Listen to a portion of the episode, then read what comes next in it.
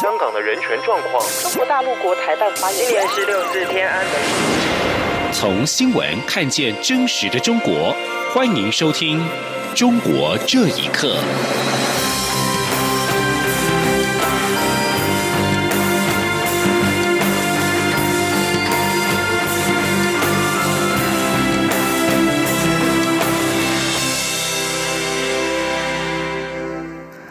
各位好，欢迎收听《中国这一刻》。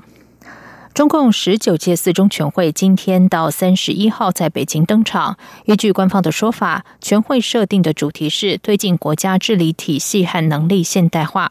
而其中的治理体系现代化是否涉及党内组织或人事异动，尚待观察。除了上述公开议题之外，外界普遍认为，四中全会还可能会触及中国国内经济衰退、美中贸易战、香港反送中运动等议题。另外，根据《星岛日报》报道，司法体制改革、大数据运用、城市治理等议题也可能是会议焦点。依照往例，会议内容将会于闭幕之后由新华社发表公报，届时外界方能得知会中讨论的部分或是全部内容。此外，中共官方先前提到，四中全会的主题是坚持和完善中国特色社会主义制度，推进国家治理体系的治理能力和现代化。其中，“国家治理体系和治理能力现代化”一词受到外界注意，有解读认为，治理体系现代化意味着中共党内组织可能会出现调整，连带设计人事。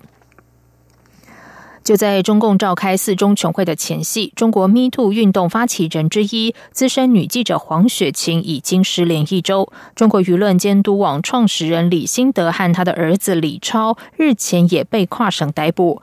媒体人指出，中国官方实行了越来越严严厉的言论管控，媒体人的处境也越来越恶化。只要公开批评政府，就可能被拘留。请听以下的报道。中共十九届四中全会从今天起一连四天在北京召开。根据香港电台发自北京的报道指出，一批异议人士被当局派人上门监视，直到四中全会闭幕为止。其中包括了独立记者高瑜和维权人士李卫等。根据自由亚洲电台报道，中国资深记者 Me Too 运动的推动者黄雪晴日前被公安带走。几个月前，他曾经因为前往香港见证了反送中抗议而遭到公安的骚扰。被捕之前，还被广州公安没收了他的护照和港澳通行证。中国媒体人的处境正在迅速的恶化，不但自媒体账号动辄被封，很多人甚至失去了工作。不少同业对黄雪晴的遭遇都深感无力。媒体人张先生说。没有他的消息，他是，但是因为以前在 Me Too 里面弄了这件事情嘛，这次也因为有这个情况，也是朋友在群里说，但是到现在为止没有新的消息披露出来，就是说没有什么拘留通知书啊。另外，他的代理律师，呃，问起来就不置可否，证明了大家的生存状况非常不乐观。根据了解情况的吴姓律师透露，黄雪晴目前已经被以寻衅滋事罪刑拘。另外一位媒体人陈先生也透露，中国舆论监督网创始人李新德和儿子李超分别在北京和安徽被公安带走，并且以非法经营罪刑拘。陈先生表示，中国政府日前才下达扫黑除恶的指导性意见，其中就有针对网络舆论的严厉打压和管控。他说。他应该是被那个江苏的给抓走了。他是那个以非法经营罪的名义，他是民间的举报点贪官呐，经常搞舆论监督啊、维权呐。他自称是民间舆论监督第一人嘛。但是很长时间看他只是没事了拍拍照片呐，搞点摄影啊什么的，没见他发什么这种文章。由于外传中共高层出现权力斗争，导致四中全会拖延到今年十月底才召开。而每次出现这类传闻的时候，都会出现大规模逮捕民间自由派人士的情况。中共总书记习近平上台之后，中国官方对言论的管控越来越严厉，只要公开在网上发言批评政府，就可能被带走刑拘。央广新闻整理报道。香港网友二十七号在尖沙咀舒适巴黎花园发起集会，随后引发警民冲突，警方在多处地点发射了催泪弹。香港警方在处理尖沙咀及旺角的警民冲突期间，至少有四名记者被警方要求除下，甚至被扯下了面罩。香港民权观察指责警方粗暴干预采访自由。香港电台报道，民权观察发言人王浩贤今天表示，记者戴面罩有免责理由，警员做法是粗暴干预采访自由，妨碍传媒工作，和警察通力的要求背道而驰。同时，现场会释放催泪弹。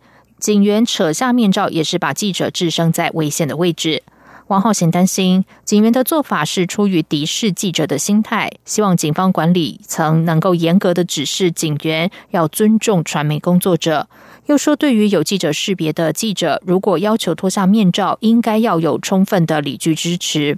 香港电台已经在今天稍早强烈谴责警方使用不必要的武力，粗暴干预记者正常的采访工作。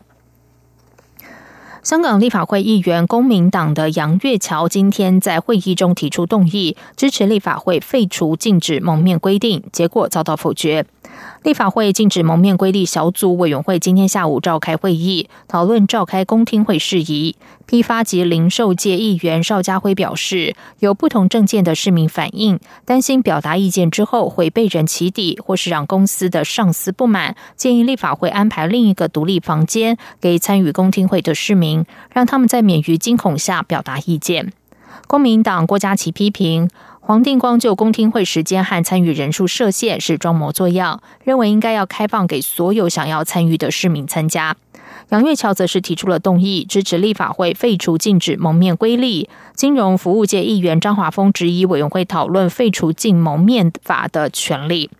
而立法会的助理法律顾问崔浩然说，立法会有限制责任审议法律修订，当中包括废除，并且认为紧急情况规例条例没有剥夺立法会审议法律的权利。这项动议最后以二十三票赞成、二十九票反对遭到否决。中国短视频平台抖音在海外大红，甚至在去年成为美国单月下载量最高的软体，而这也引发美国政界的担忧。由于有安全专家表示，中国政府可以强迫任何国内企业配合国家情报工作。两名美国参议员致函情报部门，要求政府调查抖音对美国国家安全造成的威胁。请听以下的报道：去年底，抖音成为了美国单月下载量最高的软体。美国国会参议院民主党领袖舒默和共和党参议员科顿日前致函美国代理国家情报总监马奎尔，要求他评估。抖音对国家安全造成的风险。信中提到，抖音收集使用者的通信内容、IP 位置、定位资料等敏感的个人资讯。由于它隶属于中国企业魏元组跳动的一家子公司，需要遵守中国法律。有安全专家表示，中国政府可以强迫任何国内企业配合国家情报工作。来自中国、现居台湾的网络工程师周树光认为。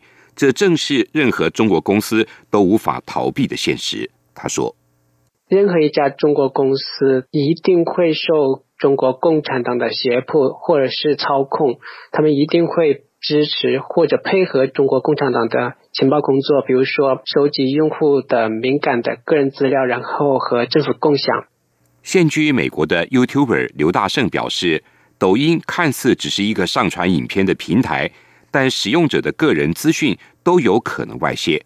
他说：“一亿多人次下载这玩意儿，这些人的数据，什么电话号码、通信软件、手机里面的许多图片啊、视频啊，都有可能被窃取的。”美国参议员还引述媒体报道说，抖音还对被中共视为敏感话题的内容进行审查，包括六四事件、香港示威活动、西藏和台湾独立、维吾尔人的处境等。抖音就美国议员等人的声明作出回应，表示，抖音的所有美国使用者资料都存储在美国，并在新加坡备份，这些资料中心都不在中国，相关资料也并不适用中国法律。此外，抖音不会审核与中国有关的敏感内容，也不受中国政府影响。值得注意的是，印度和印尼两国都曾经因为存在大量不良内容，导致文化堕落等原因。短暂封杀过抖音。央广新闻整理报道。加拿大一家公立中学的中文课上，指导老师要求学生写中国电影《我和我的祖国》的观后心得，引发家长不满。在消息曝光之后，学校立刻取消了学生的这项作业。该校的学务委员指出，虽然认识中国历史文化也是华语文学习的一环，但在加拿大的校园里播放中国爱国电影是否真的合适，引发争议。请听以下的报道。加拿大卑诗省列治文市的史蒂文顿伦敦中学的中文课程，老师要求学生看中国的爱国电影《我和我的祖国》，并且写观后心得。学生的家长在脸书上张贴了这份作业，并且表示这份作业显示中国正在荼毒温哥华的孩子。这个贴文引发网络上的讨论，有人认为这是中国政府企图对加拿大的学生进行洗脑式的爱国教育，但也有人认为应该就只是想透过电影让孩子学习华语。加拿大价值守护者联盟发言人黄宁宇说：“这是类似孔子学院的操作，但是孔子学院毕竟是中国政府出资，而加拿大的中小学都是加拿大纳税人的资金支持。”中共的渗透竟然进入了正规的公立教育体系。他说：“弄到最后，中国的国旗都会在高中出现。哎，我我把这画放在这里，所以呢，呃，所以他一步步一一步步都在渗透。他们的目标就是要在所有说中文的地方，他们的手都要控控制在那里。”消息曝光之后，史蒂文顿伦敦中学校长随即要求老师取消这个作业。列治文学校当局学务委员李毅说。如果有机会，他希望当面请教该名老师。虽然认识中国历史文化也是华语文学习的一环，但是这部片子能达到这样的效果吗？Don't you think that it is a political propaganda promoting in this case China and the Communist Party of China? 你不认为这是政治宣传片吗？他在宣扬共产党执政下的中国吗？毕竟中国的一党专制和加拿大的民主制度是不同的。在校园内对加拿大孩子播放此影片，是否真的合适呢？根据统计局数字，大温哥华地区的列治文市华人占百分之五十四，是加拿大华人人口密度最高的城市。过去几个月里。该城市出现几次香港抗议的支持者跟中国政府的支持者的冲突事件。以上新闻由央广整理报道。陕西延长石油集团一座采油厂的试验装置，二十七号晚上发生爆炸，造成八死五伤。这个名为“超级气体动能装置”的新爆破技术，已经申请数百个专利，号称爆破能量相当于黄黄色炸药的八到十倍。陕西省延安市延长县委宣传部通报：二十七号晚上七点多，远军热能动力科技公司在延长县延长油田公司七里村采油厂进行超级气体动能技术增渗提产试验，在返回途中，车载试验装置发生爆炸。通报指出，事故中失联的三个人今天已经被找到，都没有生命迹象。事故总共造成八人死亡，五名受伤者送医，状况稳定。事故原因正在调查当中。界面新闻报道引述知情人士表示，这是延长石油研究院和远军热能动力公司做的一个实验项目，意在提高油田产量。不过，二十七号晚上传出爆炸事故之后，永中经开区和湖南当地媒体放在网络上的相关新闻稿和报道，今天都已经搜寻不到，疑似已经遭到紧急下架。中国大陆山东枣庄市妇幼保健院今天表示，一名超高龄的六十七岁妇女以自然方式受孕，并成功产下一名女婴。这对夫妻自称他们是中国最高龄的自然受孕者。《济南时报》报道，田姓产妇已经有一男一女，其中儿子是在一九七七年出生，也就是在中国实施一胎化政策以控制人口的两年之前。而有网友好奇，这对夫妻是否会因为违反目前全面二孩的政策而受罚？北京在二零一六年放宽了一胎化政策，允许每个家庭拥有两名子女。根据经济学人资讯社今年发布的报告，中国妇女产下第一胎的平均年龄已经从两千零六年的二十四点三岁升高到二零一六年的二十六点九岁。而全面二孩政策对中国出生率的影响低于预期，然而却促使更高龄的妇女考虑产下他们的第二胎。以上，中国这一刻，谢谢收听。是中央广播电台台湾之音。